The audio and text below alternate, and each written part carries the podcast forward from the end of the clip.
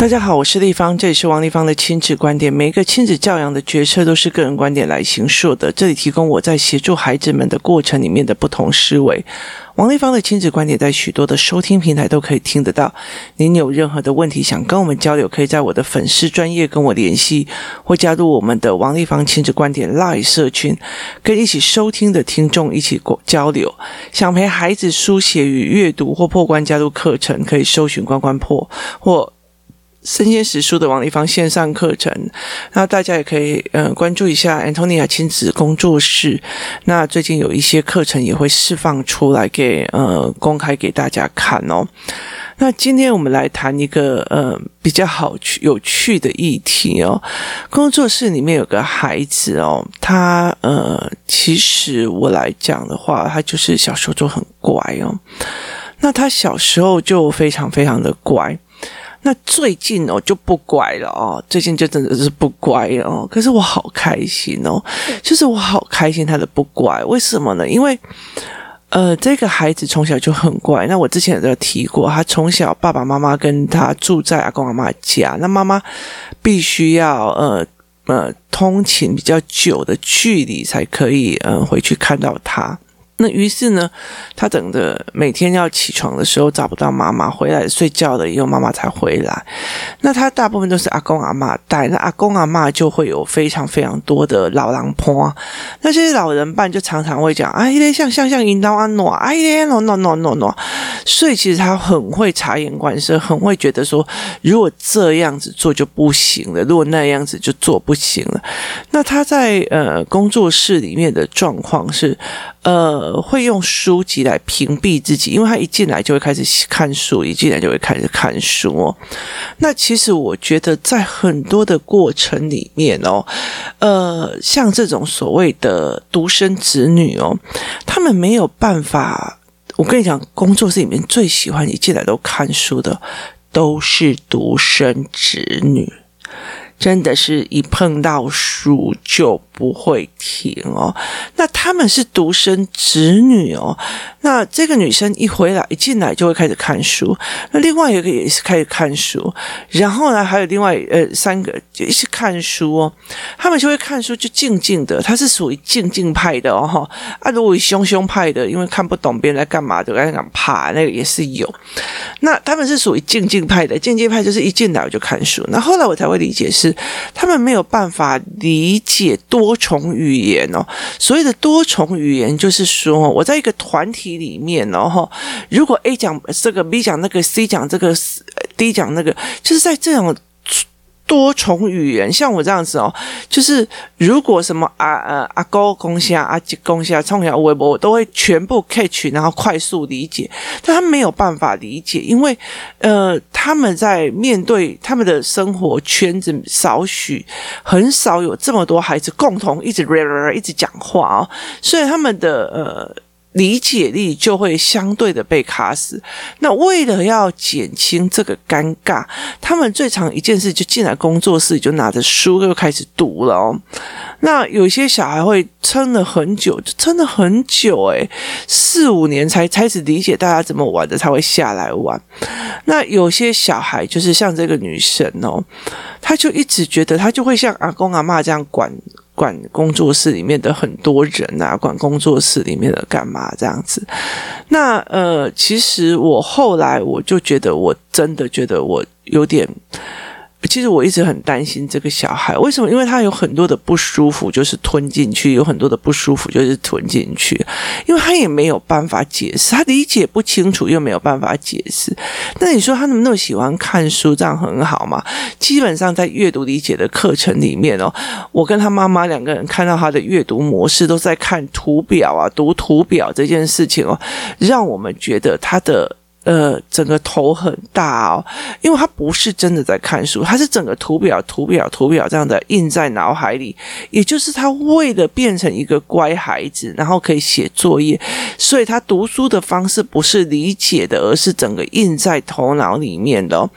那这么乖的一个孩子，后来其实我就讲了独生子女跟就是。他们那些小孩你们在那边打来打去、冲来冲去哦，其实是因为他们在家里面哦，就是自己的兄弟姐妹就会打枕头仗啊，你过激我，我弄你这样子哦，所以他们其实这种肢体的 touch，他们都知道是在玩，当然有时候会走火入魔啦哦，可是大部分的人他们都会知道，那独生子女他们会觉得说，哎，我好像 touch 别人，别人 touch 的我，我就觉得你是不是在攻击我？可是对那种你知道嘛？那种家里面有好几个小孩的，我给你碰一下，搞不好就是哎来胜哦这种样子，要不然就是我把你打一下，然后你就开始追我，我就开始追，然后我们就莫名其妙的开始变成鬼抓人哦，就是。他没有这样子的默契哦，所以他们会觉得这样子非非常不舒服。后来我就把这一块哦，在独生子女的呃环境的那一块，我之前有说过，所以他就开始会比较开朗了哦，然后开朗，然后开始在讲哦。那有一天哦，我就呃，尤其再加上思考课的时候，他就会开始立方体，我可以问你一件事吗？立方体，我可以问你一件事情吗？然后立方体，我可以问你一件事情。吗？他会在大量的这个过程里面一直在问立方体。我可以问你一件事情。那这个小孩其实我觉得他非常非常特别。他人生当中如果有三到四件事情哦，那。他一定会分批哦，就是给他信任的姐姐讲，给他妈妈讲，跟我讲，他就是会分批讲给别人，他不会把所有的秘密放在同一个人身上哦。那他有一个非常有趣的一个点哦，就是他呃，除了不会把所有的秘密放在同一个人的身上之外哦，他其实还会觉得说，诶，我尽量保有我自己的一个秘密哦，所以他蛮有趣的一个孩子。可是我那一天哦，我看到他。在跟别人在玩的时候啊，从旁边然后肩膀后面再给他拍下去。我跟你讲，他拍下去那一刹那，我觉得我好感动。为什么？因为他以前不敢这样互动，他觉得我是在打人。那在整个工作室里面，这群小孩已经好到跟姐妹跟兄妹一样哦。你了解那意思吗？那个那个好哦，他以前都会没有办法进入，因为觉得为什么要？就是玩就玩，那 K 卡挡球，你知道吗？然后他，但是他又觉得他们怎么可以玩的那么开心呢？可他在这整个过程里面，他就释放，而且他生气哦，他会哭出来。以前他就是忍耐，他就不哭，他就是哭出来，然后他就是讲出来哦。所以在这整个过程里面，我就觉得非常非常的感动哦。那我常常会开始跟他们笑说，别人老师会觉得，哎，囡娜如嘎如乖如听，唯独听老母的话。越听越他妈妈的话，反正他妈妈说什么都不敢动了。这种小孩很好，可是地方却会开始觉得，哦，他终于愿意生气出来了，他终于愿意哭出来了，他终于敢跟别人哎。来哟，咱来去多一胜哦，就他终于会有这一块的东西出来的，那是多么美好的一件事！因为他如果再这样压抑，再这样看别人的眼色，再这样子做下去，他人生会有多大多大的辛苦哦！所以其实呃，每一个孩子的状况，他其实会不一样的哦。我怎么去协助每一个孩子在思维这一块，才是一个最重要到的一个点哦，他在整个呃过程里面，他会觉得我这样会被人家讲话，我这样会被别人干嘛？那现在因为他换了一个学校，所以他一出学校就一堆话来讲哦。那在这里，我其实要呃提醒很多的父母一下，因为昨天他妈妈就跟我讲说，呃，明明他自己在学校有被老师呃同学，他同班同学有跟他妈妈讲说，哎，我看到这个女生哦，她有被老老师骂，那妈妈就去问这个小孩，这小孩就讲一句：“拜托，他自己还不是被骂，为什么要讲我？”就是有一天哦，嗯，我的儿子就是学校老师，嗯，我有一个跟我儿子同班的一个女生就回来，就说。立方体，我跟你讲哦，你儿子今天上课的时候上到睡着哦。我说是哦，然后呢，结果我就说好，就老师就发了一个家长群组的讯息说，最近有些小孩，因为冬天到了，你知道吗？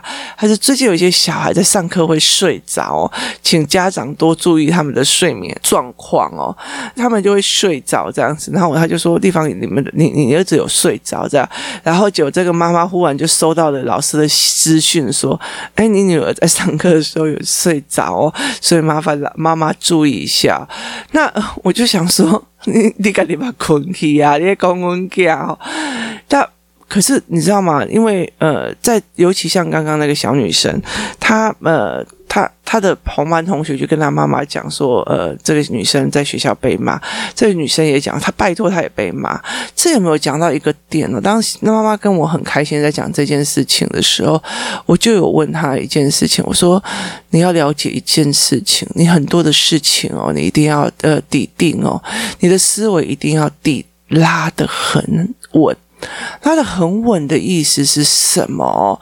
呃。我要这样子来讲一件事情：如果一个孩子哦，他想要求救的时候，他通常不会讲说“妈妈，我需要帮忙哦”，他不一定会讲这样子的话哦，但是他会一直一直呃，在那个什么，在很多的事情里面哦，呃，在试探你，好。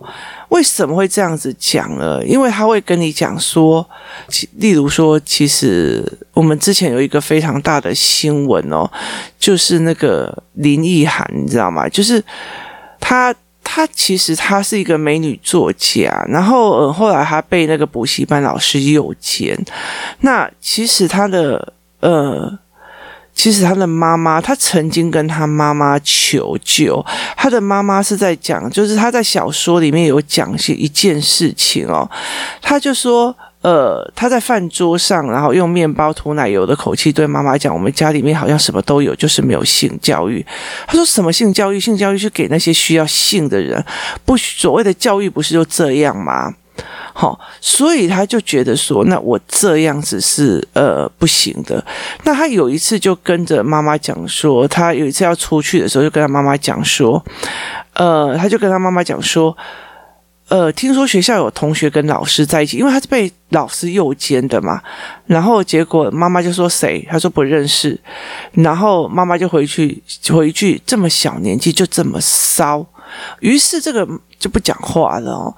我跟你说一件事情，有非常多的孩子们，他不会直直白白的跟你讲说：“妈妈，我今天老师对我做什么事？”他会用同学的例子来说。所以，如果叫妈妈，我们班有个同学啊，他怎样怎样怎样怎样，然后我通常就会讲：“诶，他为什么会这样啊？需要帮忙吗？还是有什么概念没有通，所以他才会做这样的思维？”那我们可以做什么吗？我会用这样子的语气去问他，也意思就是说，当这个孩子犯了这个错误的原因的时候，他背后一定是有原因的。例如说，他背后一定是有一些脉络可循。那为什么他会做这样的行为？那我可以帮他吗？我需要帮什么呢？这是一个非常重要的一个点。哎呦，很条啊，这个小孩子就不乖，我们不要学他哦。这个东西你一讲出来哦，你就断了你的孩子的求救。小孩的求救有非常多种的模式。当他这样跟你讲的时候，我就会用这样的方式哦。其实，在工作室里面有很多的妈妈，有些呃，真的是很。做的事情做的有些很过分，那有些妈妈就会觉得说，那我不要再跟他纠团上什么课或干嘛的嘛。可是我就说，那小孩的权益呢？所以你要去看小孩的权益在哪里，以小孩最重要来思维哦。所以我在这整个过程里面，我在思维这一块的时候，我常常像我儿子说：“妈妈，我们班哦，谁谁谁谁谁怎样哦？”那我就说：“诶，为什么他会这样啊？那怎么样这样子？”然后例如说我的嗯。我儿子有一天，他就在他自己的制服上面画画，结果呢，他的好，他的朋友就认为说，哦，原来你的制服可以画画，于是他就拿了麦克笔从他后面开始画。结果这件事情，老师就觉得呃猥琐啊，你知道吗？于是他就叫对方的家长过来，就对方是一个隔代教养的，就是阿嬷在帮忙，阿嬷把那件衣服洗的湿干净的这样子哦，再还给我们。那其实我们一直怀疑他是另外再买一件哦。那我觉得在这整个过程里面，我就说哦，因为他以为你怎么你在玩，就是他认为说你既然可以画你的，那我也可以画你的。那这两个小孩其都不在意他在画图画在衣服上，可是老师在意了。那老师为什么在意？站在老师的立场，他要告诉你物权的观念，所以你必须要把别人恢复原状哦。那我常常会跟这个爸呃小孩讲说，那其实我们可以不需要要求阿嬷这个样子啊。那阿嬷一一个人照顾他，其实也蛮辛苦的。那需要我们帮忙的时候，要跟我们讲这样子，我就会用这样子的方式来去跟孩子讲哦。那像例如说，我的女儿那时候就一直在讲，哦，那个某某某每天都嘛一直迟到，我们班上的人都说他怎样。那那时候我就带他去那个呃所谓的传统夜市，去看那一群夜市里面的小孩是怎么陪爸爸妈妈等到。半夜的时候，摊要收起来的时候，有些小孩就一直打手机，有些小孩就一直度孤在旁边睡哦。那这样子的孩子，他，你知道爸爸妈妈已经到了晚上十一二点，然后修打灯可以挨个修门给，那你真心觉得他每天早上七点半以前可以起床带小孩去上学吗？需要帮忙的地方有吗？那个态度你一定要拉得出来。所以我常常在跟工作室里面的很多的妈妈讲，当你对别人的孩子，你不会觉得很尊重的时候，觉得啊，温家都是安内啊，一个你你们要同理他啊，你们被打也要同理他，就是。当你没有办法对别人的孩子被你的小孩做侵犯或打的时候，有任何一点愧疚，这个妈妈就不用救了哦。他一定会在后面重伤我或干嘛的。那他的小孩也一定攻击性很强。那可是你要了解那一句话，那很重要的一个点，你这样子其实很容易害死自己的孩子哦。为什么呢？尤其我觉得真的是很危险的一句话，就是你对别人的贬义是非常重要的，例如小孩在跟你讲，呃，妈妈，我们班、啊，哦。他就例如说：“妈妈，我字都写得很漂亮，不太像那一些小朋友哦，字的怎么写那么丑这样子啊？”那妈妈就说：“对呀、啊，他们都字写很丑，妈妈是没在教还是怎样哦？哎呦，这么丑还敢拿出来给人家讲我干嘛？对没有？你有没有想过一件事情？当孩子讲这一句话的时候，就又意思代表是他如果做不好是不可以跟你求救的，因为他个人就是被你这样贬义的。”所以在这个过程里面，像例如说，我我儿子他书写有障碍，那所以像工作室里面有些妈妈就会跟他讲说，他书写有障碍，可是他脑袋跑得非常非常快哦，所以他们会在呃这个方面去跟他们讲，我说你要提升你小孩的优异感，是用贬义别人的时候，你要了解一件，你这些所有贬义的词，早晚有一天他在犯错或者是成绩低下的时候，会用。我妈妈一定会很看不起我。我妈妈以前就看不起那些成绩差的。我妈妈以前就叫我不要跟成绩差的人在一起，那些都是坏孩子。我变坏了。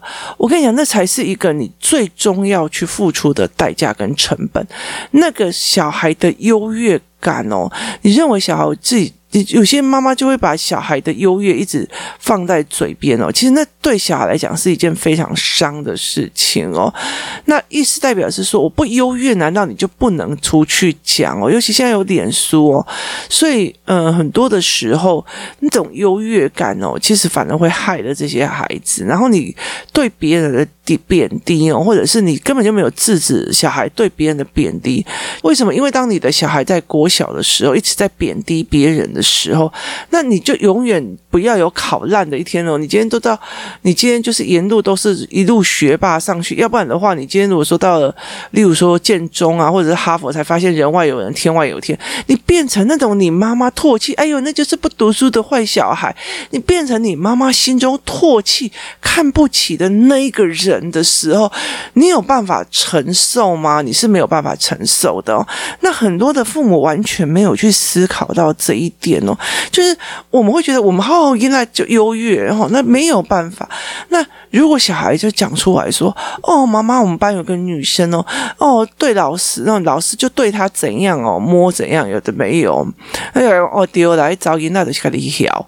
我问你，那如果是他用别别人的方式来讲自己，去试探你的立场呢？你不是逼这个孩子死吗？所以在这整个过程里面，我后来发现非常多的小孩，例如说，他会跟你讲说：“哦，妈妈，那个。”那个立方乙的儿子哦，在上课的时候就睡着了。那如果他妈妈回答说：“哎呦，怎么上课睡着啦？这样有个不认真的，哎，晚上是在干啥？”好，那。这个小孩从此以后还敢跟你讲说：“妈妈，我其实睡着的是我，我也有睡着吗？”他不敢吗？因为他变成你那一种是晚上在干嘛？哎呀，这个小孩怎么会这样的那样子的人哦？所以其实凡事对别人好，你的福报是在自己的，是这个意思哦。你凡事对别人的孩子好，有一点点通融，你真的会很少。那哈。那个小孩跟老师在一起，为什么？这权力不平等，他有没有被逼迫，还是他们是真心相爱？那为什么他会做这个选择，想要跟老师在一起？你这样子问，那有没有需要帮忙的，或者是有没有我们需要大人介入的？好，这件事情你。踩定了这样子的立场，你是真的关心对方的孩子，关心对方那个孩子，对这个女儿来讲，她就是不一样的一个过程。在我呃亲子教育里面，有很多的小孩，他到大的以后，他一直活在的是妈妈对别人孩子的贬低。为什么？因为有一天变成了是他的时候，他没有办法原谅自己，他成为他妈妈口中那个“哎呦，拜托给考那个六十几分，笑死人”那一种人呢？你知道，我儿子都考一百分。你了解那意思吗？他也变成他自己嘴巴，哎呦，我每次哦都嘛考一百分，你怎么会考这种分数？他变成了那个不考这种分数的孩子的时候，他情何以堪哦？所以我觉得，呃，就是。有人很喜欢炫小孩是一回事，但是我觉得那个呃踩的点哦，其实是非常非常的危险。那你在批判别人的孩子的时候，你要真的非常非常小心哦。例如说，我在呃讲呃。小孩子就是他们，他们有共同的很讨厌的小孩会炫耀、会贬低他们的时候，我也会跟他们讲说，或者是他们觉得那他妈妈怎样欺负我，就想站在他自己的学呃学习历程里面哦，他这样对我这样子的话，其实是他自己的影响。那短期的时候他得到了利益，长期他没有得到利益，在这整个过程里，每一个人都会因为当下的某一些点去做出一个。选择没有必要去呃诋毁他。那我也像我我儿子有时候就说，我只要想到那个小孩，我就好生气哦。我很想要他变成流氓或干嘛。我说那对台湾有利吗？那对这个世界有利吗？妈妈还是很祝福他，希望他好哦。那我也希望说，如果他真的想要变成流氓的时候，那一定有一些气不会用正常的方式去处理哦。那我真的希望他妈妈以后有能耐去陪他建立这一块哦。那。我踩住的这个刹车，而不会去让我的孩子觉得说：“哦，原来我妈妈会这样看事情。”这个小孩需要帮忙吗？这个小孩需要我们做什么吗？有什么东西导致他这样子的原因吗？他并不是天生坏、天生烂、天生自写丑，有什么原因导致的吗？这才是一个我想要协助孩子的思维点，这才是会觉得他未来在遇到问题的时候。哎，什么原因导致我这个样子？我该怎么处理？我要不要跟我妈妈求救？当他遇到一个真的比较，例如说像性骚扰、性侵或者性倾向的问题的时候，他来跟你讲：“妈妈，我们班有一个人是同性恋啊！”哎呦，心死了！这种人哦，然后上天怎么会上上天怎么会让他存在？哈，那如果他是当别人的名字在讲自己呢？这个小孩会不会想自杀？会的，那你就没有孩子啊！这这是最重要的一个点。在这整个思维里面，对别人善良，也就是对自己善良哦。在思考别的孩子的问题的时候，想到的哦，他是是不是卡在哪个问题？思维的方式是什么？有需要我帮忙吗？你需要我怎么做呢？这件事情是非常非常重要的一件事情哦。而在这整个过程里面，我们可以协助孩子越来越越好的去思维这一块的事情，让孩子可以慢慢的去理解，原来在这整个过过程里面，我们是怎么去呃看事情的？因为你看事情的方向，也你在看别人呃别的孩子犯错的角度，也会是。呃过渡到你的孩子未来在看自己犯错的角度，这是一个非常非常重要的一个点哦。那这才能够去协助孩子去做这一块。所以在我常常会觉得说，我现在非常开心，这个这几个小孩哦，他就是在工作室里面，他虽然是独生女或独生子，但他们在工作室里面跟其他的小孩跟兄弟一样这样子玩来玩去哦。其实它是一个呃大的一个界限，一个界限的跨越啊。所以其实你再怎么。去看小孩，然后呃，怎么协助他们，然后去看懂他们在。哦，妈妈，我告诉你，我们班上有个人怎样怎样怎样啊。那我就说，哦，他为什么会做这样的事啊？我好好奇哦，你可以问他吗？啊，你觉得这样不好吗？还是需要呃，他缺少了什么？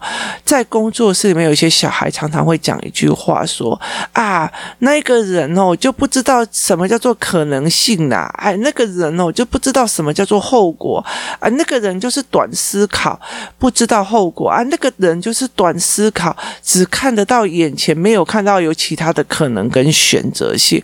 当这个孩子会在这样子想的时候，他就知道我要怎么去补充我的后面的可能性跟思维模式，那他就有办法变成一个比较常思考的小孩哦。所以，其实我觉得在很多的过程里面，要看听得懂孩子的求救哦。每是每一个孩子他在求。救的过程都会跟你讲说：“妈妈，我现在需要有人帮我。”不会有人讲这一句话，他们会一句一句的去探透哦。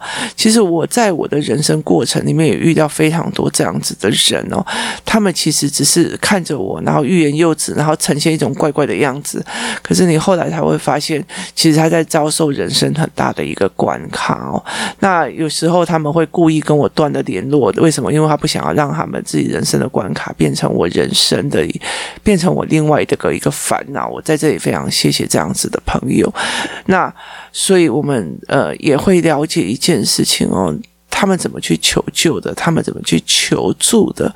其实有时候我们太轻忽了，我们太把自己的人品呃展现的赤裸裸。哎呦，我你儿子每次都么考一百分，那个王立芳的小孩那个字写成那么丑，好，那你。就这样吧。为什么？因为你贬低别人的，永远有一天，当你小孩也考到低分的时候，他怎么去面对自己？他怎么去面对？我是我妈妈口中的那个“哎呦”的那个孩子哦。